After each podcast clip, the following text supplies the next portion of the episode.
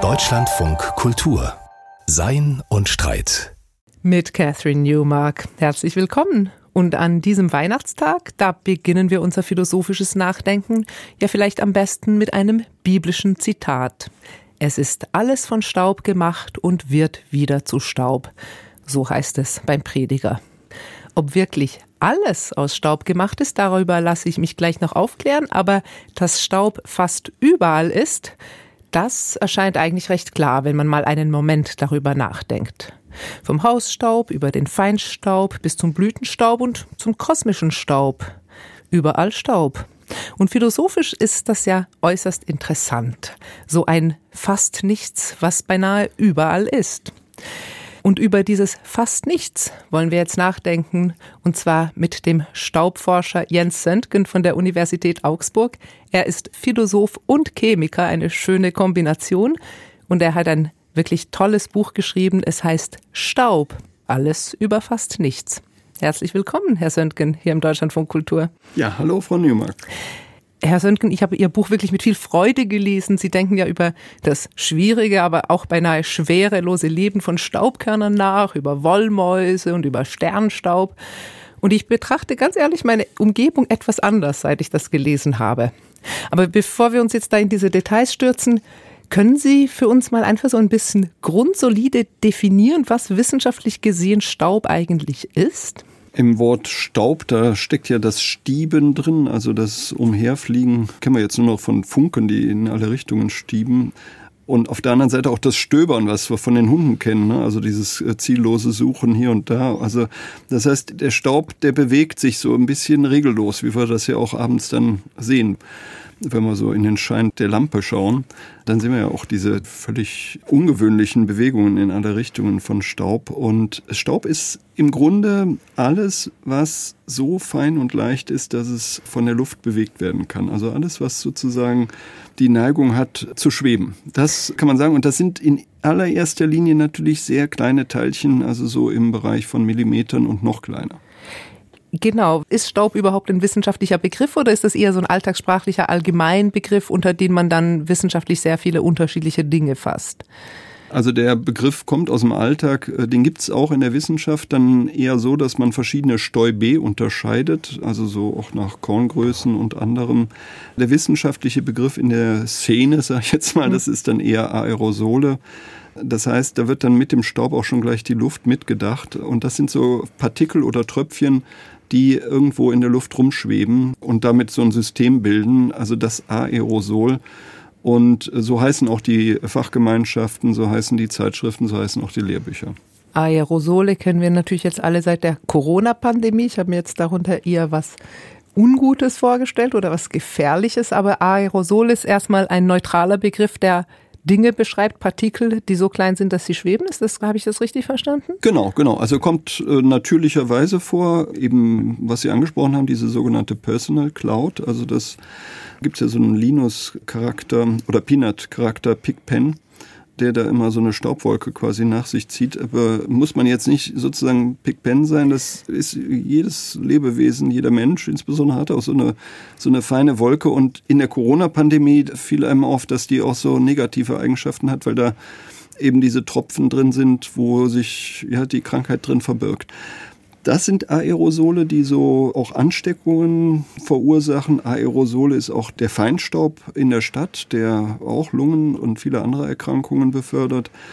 Aber Aerosol, das sind auch bestimmte Medikamente, die Asthmatiker nehmen, ähm, also sehr fein zerstäubte Wirkstoffe, die eben so fein zerstäubt werden, dass sie wirklich in die Lunge reinkommen. Es gibt auch eine technische Seite von der ganzen Sache. Es gibt nicht nur den Staub, den es ohnehin schon gibt, sondern es gibt auch Leute, die sich damit beschäftigen, wie machen wir jetzt einen besonders feinen Staub. Und, wie stellt ähm, genau. her, ja.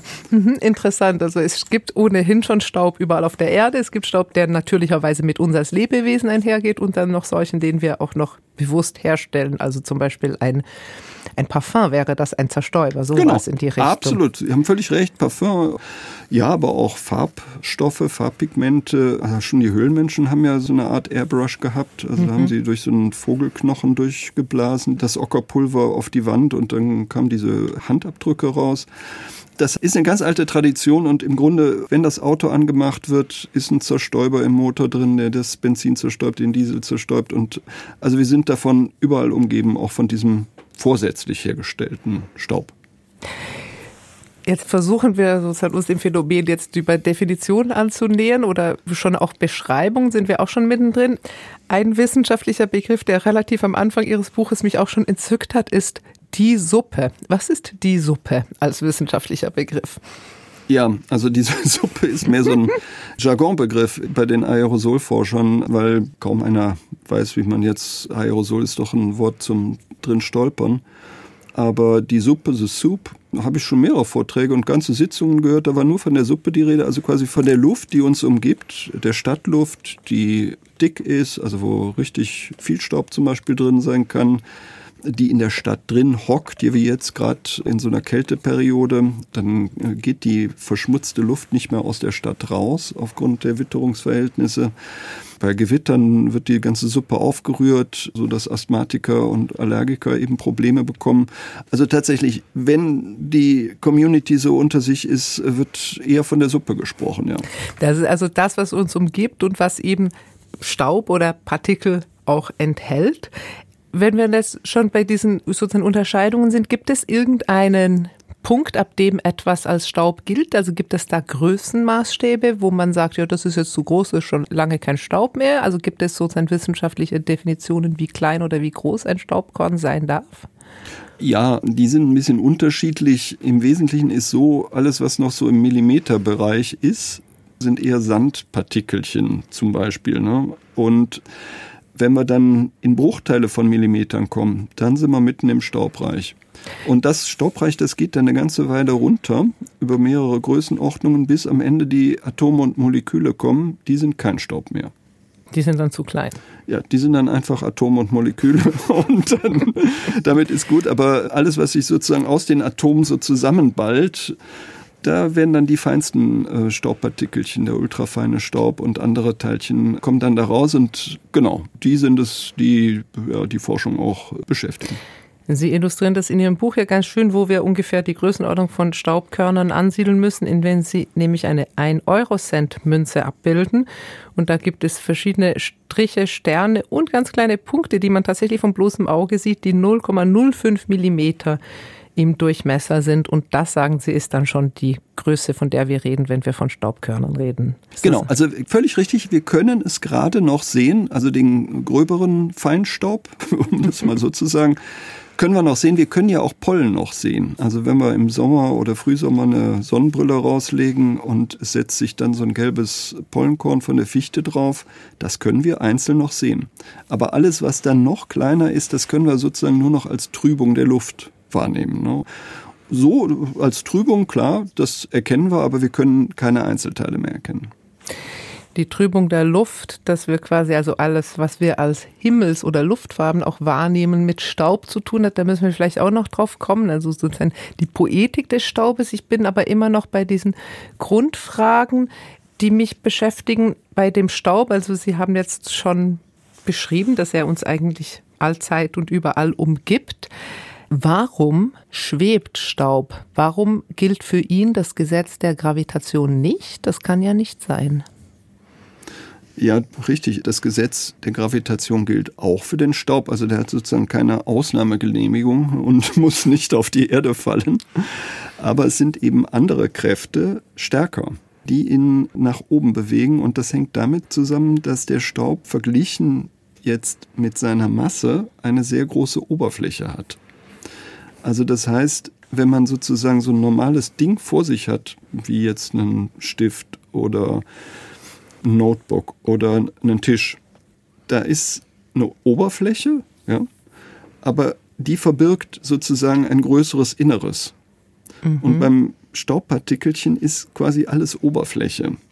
Und daher rührt einerseits, dass der in der Luft schweben kann, also im Vakuum fällt er auch runter durch den Auftrieb schweben kann, der kann auch schon durch pure Erwärmung von der Sonne, kriegt er auch schon eine Aufwärtsbewegung. Also der ist hochsensibel und das ist an dem Staub philosophisch so interessant, dass der sich völlig anders verhält als die Dinge, die uns umgeben. Und deswegen ist das auch aus meiner Sicht eben ein großes Versäumnis, dass die Philosophinnen und Philosophen sich mit dem Staub praktisch nie beschäftigt haben. Weil mhm. wenn man so Heidegger aufschlägt oder sowas, dann stellt man fest, ja, die Rede ist immer nur von Dingen. Da kommt der Tisch vor, da kommt der Hammer vor. Und das Hämmern des Hammers so in Sein und Zeit und anderswo. Aber sozusagen so dieser Hammerschlag, also der Staub, der dabei entsteht, über den wird nicht gesprochen.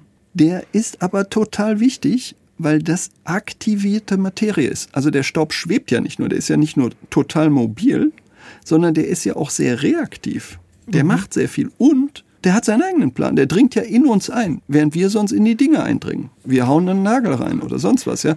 Wir verschieben die Dinge. Der Staub verschiebt sich selbst und kommt auch zu uns. Das finde ich halt an dem so interessant. Und jetzt heute in Zeiten der ökologischen Krise finde ich es einfach auch sehr wichtig, sich mit diesen Undingen, wozu der Staub gehört, eben zu befassen. Unding, sagen Sie jetzt. Sie haben ja auch schöne Beschreibung, ein fast nichts, das auch ein beinahe etwas ist, aber jedenfalls etwas, was unsere, wie Sie jetzt auch schon erläutert haben, traditionellen Grenzen oder Abgrenzungen von was ein Ding ist und was kein Ding ist, in Frage stellt, weil er auch eben Mobiles oder in, was Sie jetzt schon erwähnt haben, unsere Personal Cloud ja auch so eine Art von Durchlässigkeit der Grenze des Ichs markiert. Das heißt, wenn man über Staub nachdenkt, dann würde man auch anders über Materie nachdenken, über die Frage, was ist eigentlich solide, woraus besteht die Welt. Also Sie würden sagen, philosophisch würde man daraus dann eine andere Art von Ontologie entwickeln müssen? Genau, das denke ich. Das, glaube ich, ist auch an der Zeit. Das war aufhören, jetzt sozusagen nur zu überlegen, dass ja die Dinge dann irgendwie eine Form haben oder wie bei Heidegger eben einen Zweck als Zeug irgendwie uns ja zu Diensten sind. Der Staub ist uns nicht zu Diensten oder nur unter ganz bestimmten Voraussetzungen. Aber in erster Linie kommt der Staub zu uns. Der Staub berührt uns. Nicht hm. wir berühren ihn. Und wir können ihn ja auch nicht kontrollieren. Wir können ihn auch nicht geometrisieren. Also deswegen finde ich es immer problematisch, wenn man sagt, ja, wie groß ist der Staub? Das ist dann schon so ein, quasi ein verzweifelter Versuch, dieses an sich total fluide Phänomen irgendwie noch einzugrenzen, einzugemeinden. Aber wenn man jetzt so eine Wollmaus anguckt, niemand kann die wirklich abzeichnen, weil die so verästelt ist, ganz anders als jetzt irgendwie ein Notebook, ein Glas, eine Tasse, ein Krug, von dem Heidegger ja gerne schrieb. Es geht um diese totale Andersartigkeit, dieses Fraktale im Staub. Ja. Das finde ich total interessant an dem. Sie sind jetzt mit der Wollmaus schon beim Hausstaub. Das ist natürlich wahrscheinlich der Ort, wo uns Staub so am bewusstesten begegnet, weil die Dinge verstauben.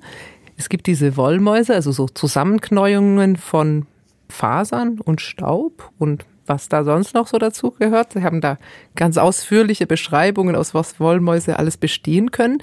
Und da gibt's ja auch, aber das haben Sie jetzt auch schon angedeutet, also so eine Unkontrollierbarkeit von Staub, dass man ihn nämlich nie ganz loswerden kann. Man kann ihn irgendwie verschieben an einen anderen Ort oder dieses Kehrblech-Paradox ist, dass wenn man den letzten Staub noch auf das Kehrblech fegen will, dass da immer ein Rand zurückbleibt, den man dann irgendwann nur noch so unter die Waschmaschine fegt, weil es quasi der Staub sich wirklich nicht einhegen lässt.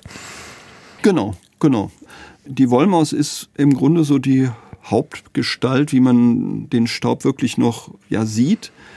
Das kommt ja auch nicht von ungefähr, dass das so ein Lebewesenausdruck ist, eine Maus, ja, die bewegt sich und ja, kennt man ja auch, die Wollmaus, die bewegt sich ja auch irgendwo mit der Luft wenn man sich dann so ihr ganz nahe, so quasi auf Augenhöhe mit ihr kommt, dann stellt man fest, dass diese Fasern sich wie Lebewesen zu bewegen scheinen in alle möglichen Richtungen, was man sich dann auch nicht so richtig erklären kann. Und das andere Phänomen ist, was Sie völlig richtig sagen, keiner kann das wirklich kontrollieren. Ich meine, wir haben ja zwar immer modernere Staubsauger, und es gibt Leute, die haben so richtige Putzpläne für jedes Zimmer, Wochenpläne, Monatspläne, Jahrespläne aber den Staub können sie nicht besiegen. Das ist ja im Grunde nur so ein Rüstungswettlauf mit diesen ganzen Geräten, mit denen wir ihm zu Leibe rücken, aber der Staub wird siegen. Er kommt immer wieder zurück, setzt sich immer wieder neu ab. Und ich finde halt, das sind tatsächlich so, ja, Phänomene äh, sozusagen mhm. im Alltag auf den ersten Blick jetzt nicht, nicht besonders beunruhigend, aber die können sehr beunruhigend sein, je nachdem, was im Staub drin ist, wie man es in der Corona-Pandemie eben auch bemerkt hat. Ja. Genau, also weil letztlich, also das ist ja das Interessante, also wir müssen Staub einerseits anerkennen als etwas, was auf dieser Erde, aber wahrscheinlich auch im gesamten Weltall sozusagen permanent da ist, nämlich auf dieser Ebene. Es gibt etwas, was alles durchdringt und überall da ist, wo wir quasi nicht eine feste Materie haben, die wir mal kurz vor die Tür stellen können. Gleichzeitig haben wir aber natürlich gewisse Kontrollmechanismen schon darüber, ob wir Staub herstellen, zum Beispiel industriell herstellen, ob wir Städte quasi ungesünder machen durch mehr Staub, also das Stichwort Feinstaub, natürlich auch so etwas wie das Verbrennen, was immer auch Staubreste hinterlässt. Also wir stellen schon auch aktiv und auch in einer ungünstigen Weise Staub her, das muss man ja auch sagen. Ja, es gibt Staub in der Natur, ganz klar, gibt es sozusagen von selbst und hier im Süden Deutschlands, da kommt dann auch immer mal wieder Sahara-Staub zum Beispiel äh, mhm. äh, über die Alpen als ein Beispiel, ich habe die Pollen habe ich ja schon angesprochen. Am Meer gibt es dann auch noch diese feine Gischt und äh, das ist ja die Trübung, die man da in der Luft sieht. Aber der Mensch ist eben vor allem als in Städten lebender Mensch ein ganz großer Stauberzeuger. Einerseits hat er sehr trockene Umgebungen aus Stein gebaut, die schon von sich äh, relativ mhm. staubig sind, aber vor allen Dingen, was Sie richtig sagen, der Mensch ist ein Feuermacher. Und das ist auch in der Tat die Hauptquelle für den Feinstaub. Das sind Verbrennungsprozesse, die in den Städten eben stattfinden. Jetzt im Winterhalbjahr natürlich am allerstärksten. Sei das jetzt die Gasheizung, aber es können auch die Kerzen sein in der Wohnung. Überall da entstehen feine Rußpartikel. Und das ist in der Tat so der menschliche Fingerabdruck im weltweiten Staub. Und also das auch, Sie haben es schon angedeutet, quasi alles, was wir herstellen, hinterlässt sozusagen als Rest diesen Staub. Also es gibt keinen Herstellungsprozess, bei dem nicht Staub erzeugt wird. Das heißt, wir können uns letztlich, auch selbst wenn wir versuchen, eine mit Blick auf Klima und Umwelt möglichst verträgliche Produkte herzustellen. Die Tatsache, dass wir überhaupt Dinge herstellen, führt zu einer Erhöhung der Staubmenge in der Luft, die wir dann eben atmen und mit der wir leben. Ist das richtig? Ja, indem man irgendetwas industriell herstellt, also irgendein neues Ding und sei es auch aus nachwachsenden Rohstoffen, entsteht notgedrungen ja, Abwasser, Abwärme, Abluft und ein Staubwölkchen. Etwas, was sozusagen ja sich auch nicht mehr weiter verwenden lässt, wo kein industrieller Prozess dieser Welt erfunden werden kann, der das sozusagen auch wieder aufgreift und in nützliche Produkte überführt. Worauf ich aufmerksam machen möchte, ist, dass alle Dinge auch von solchen Undingen begleitet werden und mhm. dass wir eben auch lernen müssen, mit diesen Undingen auch umzugehen. Und da gehört der Staub zu, da gehört der Müll, das sind dann etwas größere Gebilde dazu. Ich glaube, dass das heute wirklich eine ganz wichtige Aufgabe ist. Ja. Wenn Sie jetzt von Undingen sprechen, also von dem, was uns begleitet, es gab in Ihrem Buch diese eine Zahl, die mich völlig verblüfft hat, dass wir nämlich als Menschen nur zur Hälfte aus festen Zellen bestehen und die andere Hälfte unserer Zellen ist so ein bisschen flexibel in und um uns herum gruppiert. Genau. Wir haben keine feste Grenze, mit anderen Worten. Ja, wir sind irgendwo auch eine Herberge von Mikropartikeln. Das ist ja das sogenannte Mikrobiom.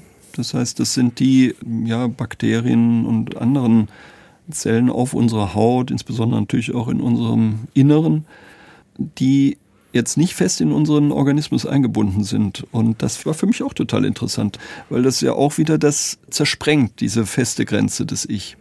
Feuerbach, also der Ludwig Feuerbach, der Philosoph, der hat ja schon gesagt, das Ich ist porös. Mhm. Und das finde ich eine sehr treffende Beschreibung, denn nicht nur sind wir im ständigen Austausch, sondern auch in uns selbst kann man jetzt nicht sagen, dass wir alles unter Kontrolle haben, dass jede Zelle zentral gesteuert wird, sondern da gibt es offenbar eine ganze Reihe von Besiedlern in uns, ja, mit denen wir nur über eine gewisse Kooperation verbunden sind. Finde ich auch sehr interessant, dieses Mikrobiom. Das sind auch relativ neue Entdeckungen, ja. Das kann man natürlich daraus ganz spekulativ eine ganz neue Subjektphilosophie fordern, weil es ja nicht mehr nur so ist, dass in uns drin Dinge sind, die wir nicht kennen, mit Freud gesprochen, sondern sind offensichtlich auch Dinge, die gar nicht wirklich zu uns gehören, sondern so ihr eigenes Tun in uns und um uns herum. Letztlich kann man aber praktisch ja doch feststellen, dass, also ich sehe zumindest eine feste Grenze von mir. Mein Finger hört irgendwann auf. Also es gibt vielleicht auch nur eine begrenzte praktische Auswirkung dieser Erkenntnis, oder?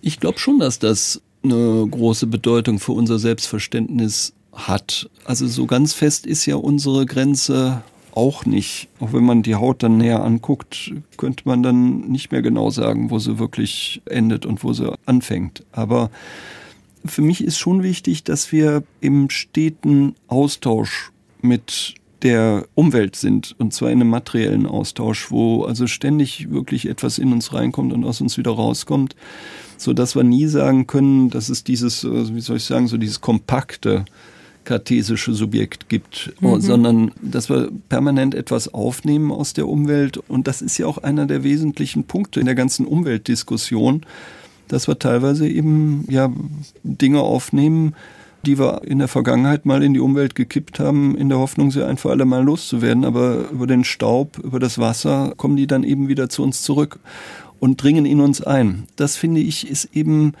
insofern schon eine wichtige Erweiterung unserer ja, Vorstellung von uns selbst oder unseres Selbstverständnisses, dass wir eben doch offen sind im Atmen, im Trinken, aber auch schon über die Haut mhm. kommen die Dinge zu uns und deswegen müssen wir uns auch kümmern, ja, dass wir sozusagen eine Umwelt so gestalten, dass wir uns nicht selbst vergiften, um es jetzt mal drastisch zu sagen, uns nicht selbst schaden, sondern wirklich auch in einer Umwelt leben, in der wir auch ja, aufblühen können, weil die Sachen zuträglich sind. Also weil, wenn wir anthropologisch gesehen mit unserer Personal Cloud unterwegs sind und es keine ganz klare Grenze zwischen Innen und Außen gibt, dann gibt es viele Dinge, die nicht so ganz meins sind, wie man es vielleicht dachte, aber es gibt eben auch gar nichts, was gar nicht mit mir verbunden ist. Also es gibt keine noch so entfernte Müllhalde, die nicht in irgendeiner Weise wiederum verbunden ist mit uns. Das ist sozusagen der Punkt. Ja, man könnte jetzt einerseits sagen, oh wie poetisch, ich atme die Atome ein, die Julius Caesar ausgeatmet hat. Da gibt es ja Berechnungen, dass das äh, denkbar ist oder sogar sehr wahrscheinlich ist. Ach wirklich? Ja, da hat schon so ein Physiker in den 1920er Jahren, hat da schon mal so eine beispielhafte Rechnung angestellt und das kam dabei raus. Aber es ist ja viel problematischer, dass wir bestimmte Moleküle, die wir einmal in die Welt gesetzt haben und Partikelchen, dass die eben tatsächlich auch wieder zu uns zurückkommen. Und das finde ich eben tatsächlich wichtig, auch an dieser ganzen Diskussion über Mikroplastik. Und die Objekte zerkleinern sich in der Umwelt immer mehr und werden dann mobilisiert und kommen dann wieder zu uns zurück. Und was sie dann in uns anrichten, ja, das ist dann eben die große Frage. Das finde ich tatsächlich, das lehrt der Staub sozusagen, wenn wir uns auf seine Fährte begeben, ja. Also sozusagen mit dieser Art von naturwissenschaftlicher Erkenntnis würde man dann rein von der Gesellschaftsphilosophie her wieder stärker in so Richtungen von indigenen Philosophien kommen, die eben von einer Verbundenheit von allem ausgehen und nicht äh, so stark in diese wahrscheinlich auch recht junge, moderne Philosophie der Vereinzelung des modernen Subjekts, was quasi Herr dieser ganzen Lage ist.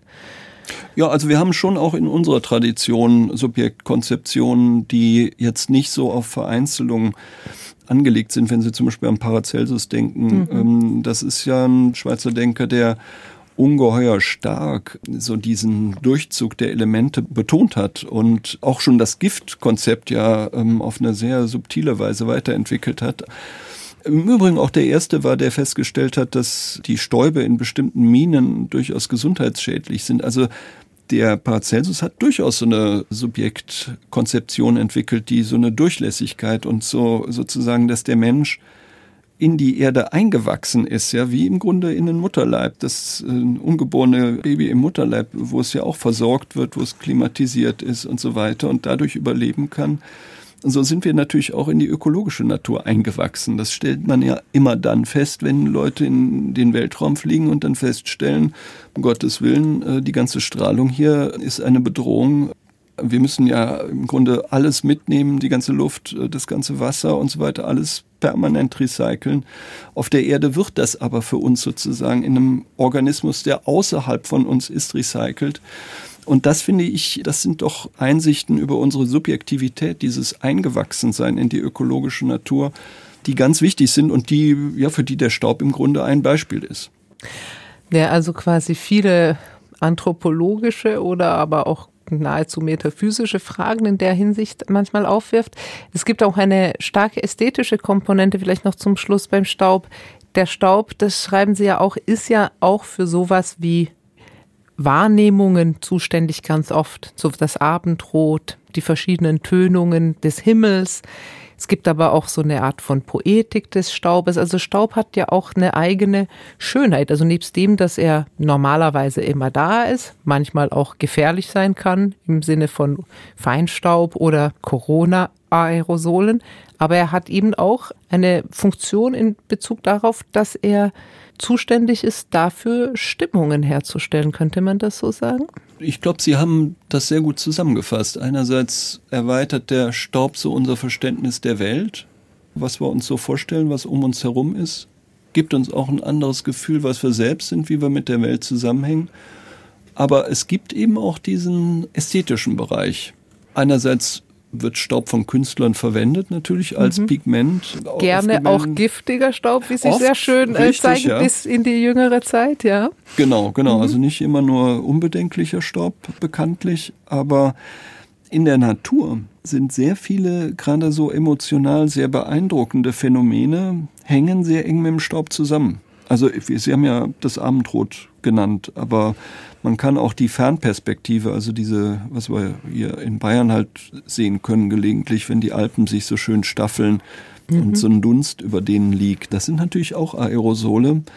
Und der Nebel, das sind tatsächlich Beispiele, wie der Staub die, ja, das Erscheinen auch des Himmelslichtes unendlich fein moduliert.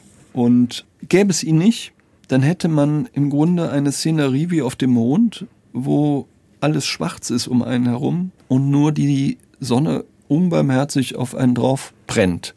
Aber wo es kein Wölkchen gibt, nichts, was sozusagen dieses überhelle Licht so ein bisschen abwandelt und auch in entferntere Ecken lenkt. Also gibt es dann nur ganz tiefe Schwärze und sonst überhelles Licht. Also so diese Mittellagen, die für uns ja auch sozusagen sehr angenehm sind und wohltuend, gibt es auf der Erde nur, weil es eben in der Luft eine riesige Mischung gibt aus Luft und feinen Partikeln, Tröpfchen, eben Staub. Zuständig also auch für so etwas wie Licht, die Farben des Lichtes, der Staub. Ein Bereich, wo ja Staub auch noch total wichtig ist, beim, beim Blütenstaub. Blütenstaub ist ja tatsächlich Blütenstaub von Pflanzen. Das ist ein Staub, den wir alle kennen. Schön gelb ist er oft, fühlt sich auch irgendwie interessant an auf den Fingern. Das ist ein Staub, der nicht nur unumgänglich ist, sondern zwingend notwendig für unser Leben hier auf der Erde, oder?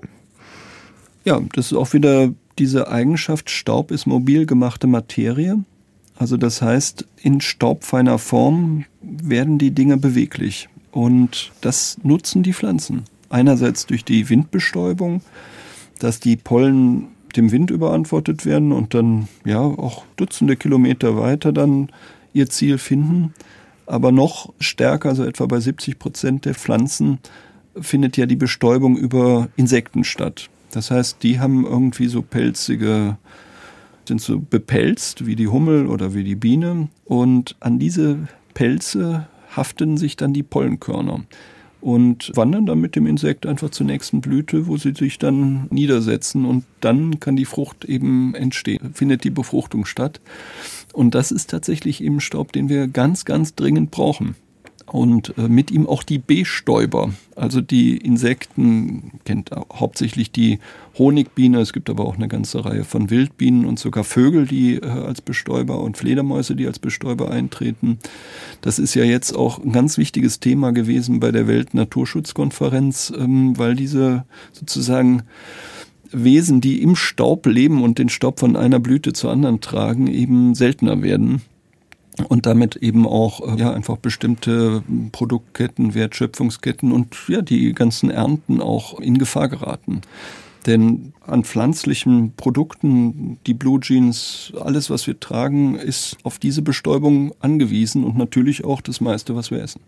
Da sind wir dann quasi wieder auf diese Verbundenheit verwiesen. Also wenn eben dann zu wenige Insekten oder andere Träger da sind, dann muss man, deshalb beschreiben Sie in Ihrem Buch durchaus auch an einzelnen Stellen schon von Menschen selbst wieder dazu greifen, dass Menschen selber Blüten bestäuben, wenn ein Bienenmangel herrscht.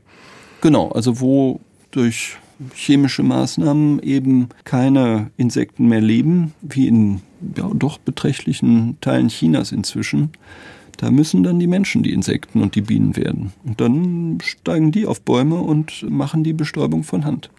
Und das wird in Zukunft auch zunehmen. Und deswegen ist auch davon auszugehen, dass wenn man sich nicht um die Bestäubenden kümmert, also um die Insekten, dass dann eben am Ende auch bestimmte Produkte wie Früchte, Äpfel und so weiter eben doch deutlich teurer werden, weil es dann notwendig sein wird, dass einzelne Menschen das machen. Oder gewisse Roboterbienen, da gibt es ja auch inzwischen schon Entwicklungen. Und daran sieht man wieder, wie wichtig ganz kleine Teilchen sind für den Ablauf des Ganzen. Also angefangen beim Staubkorn, beim Pollenkorn, über diejenigen Wesen, die sich sozusagen als Boten dieser winzigen Partikel einfach, die das machen, die diese winzigen Partikel befördern und darauf zu achten, das finde ich schon sehr wichtig. Also, dass wir tatsächlich auch gelegentlich unsere Aufmerksamkeit mal den allerkleinsten Dingen an der Schwelle zwischen etwas und nichts zuwenden. Dem ist wenig hinzuzufügen. Der Staub, er verweist uns auf den Bereich dessen, was so klein ist, dass wir es oft nicht aktiv bewusst wahrnehmen, aber was zentral dazugehört zu uns selbst, aber auch zu der Welt, die uns umgibt und mit der wir interagieren und die wir auch brauchen. Jens Söntgen, ganz herzlichen Dank für dieses Gespräch über den Staub. Ich danke Ihnen, Frau Newmark. Und das Buch von Jens Söntgen, es heißt Staub.